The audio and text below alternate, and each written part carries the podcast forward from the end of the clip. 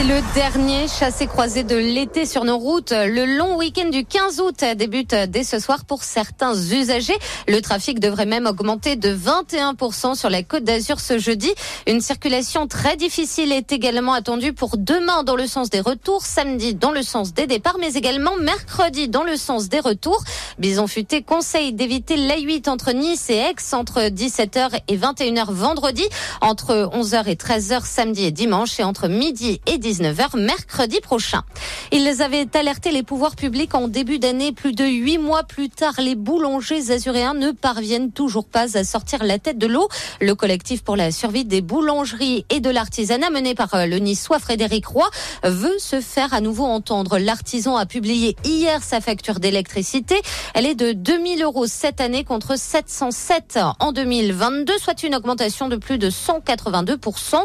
Il refuse de demander l'aide de l'État souhaite désormais payer l'électricité à prix coûtant. Antibes jubile, la municipalité a dévoilé les chiffres de la délinquance. Globalement, elle affiche une baisse pour ce début du mois d'août. Quelques points noirs en revanche, les bagarres impliquant des mineurs ou encore les vols sur les serviettes de plage laissées sans surveillance. Le maire a donc appelé les baigneurs à la plus grande vigilance avant de rejoindre la mer et rappelle qu'il existe des casiers sur certaines plages pour mettre en sécurité ses effets personnels. C'est le cas notamment à la Gravette et à la Salisse. Vous n'avez plus que quelques heures pour déclarer la situation de vos biens immobiliers. Les délais ont été repoussés à plusieurs reprises, notamment en raison de problèmes sur le site internet des impôts. Sauf nouveau décalage, vous avez jusqu'à ce soir minuit pour réaliser votre déclaration. Et puis Saint-Laurent-du-Var en fête, la municipalité organise en ce 10 août, date de la Saint-Laurent, une grande soirée autour de ce diacre de l'église de Rome et célèbre martyr.